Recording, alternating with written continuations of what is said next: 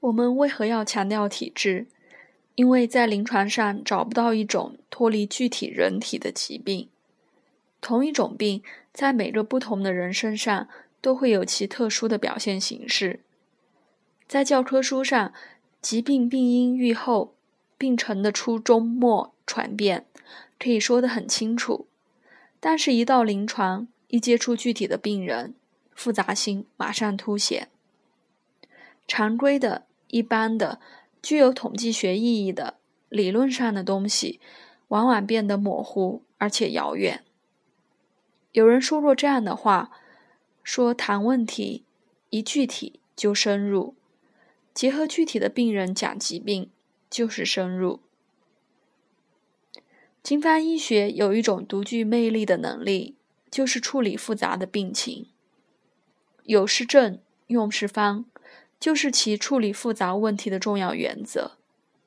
看到什么就处理什么，注重当下。不过，这个症不是症状，对症状下方那是头痛医头医头，脚痛医脚。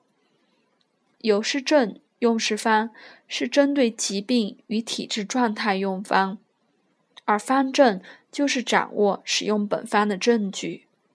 也可以理解为条件、目标、抓手、诀窍的，其中经验性极强，可操作性极强。我们说的体质或体质状态，其实就是个体差异。抓住个体差异，就能让教科书上的东西变得简单起来。抓体质是古代中国人的智慧。清代伤寒家钱黄说。受本之难难之，发可发则可变，因发之受。发就是人体的个体反应方式，感受何种病因，古人是无法弄清的，有时也没有必要弄清，但古人可以根据这个人发病的状态或特征来确定其治疗方案，或下，或汗，或和，或温。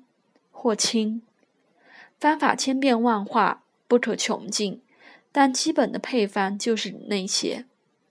犹如儿时玩的万花筒，三块玻璃放一些彩色玻璃碎片，稍微一转，花样碎变。病与人之间复杂的关系，使得临床情况多变而难以预测。同一疾病在不同的人身上表现不一。同一方法对此人此病有效，对彼人此病却无效。同一方法对此人此时此病有效，对此人彼时此病又无效。临床医学上的这种不确定性，使得医生这一职业充满着挑战。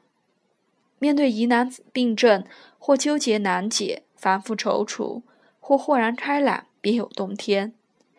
一般来说，善于治人的医生比较有成就感，往往越干越欢；而那些对病用药或对症状下药的医生，常常因为百人一方的重复劳动而生厌，所以越干越烦。